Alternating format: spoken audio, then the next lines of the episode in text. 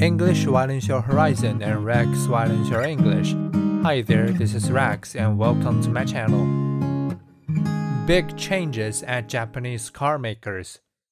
Quarterly earnings reports of Japanese car makers tend to be demure affairs.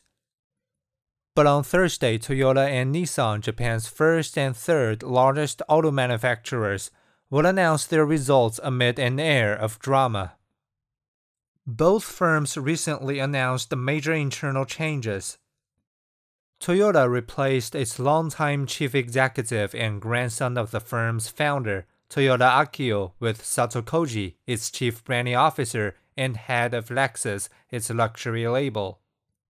On Monday, Nissan announced that it will restructure its alliance with Renault, the French carmaker, so that the firm's stakes in each other are equalized. Both moves are intended to help the two companies navigate the shifting roads of the modern car industry.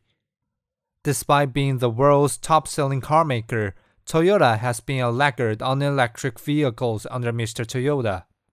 Tapping Mr. Sato gives the company a chance to reset the narrative. And the marriage between Nissan and Renault had long been unhappy.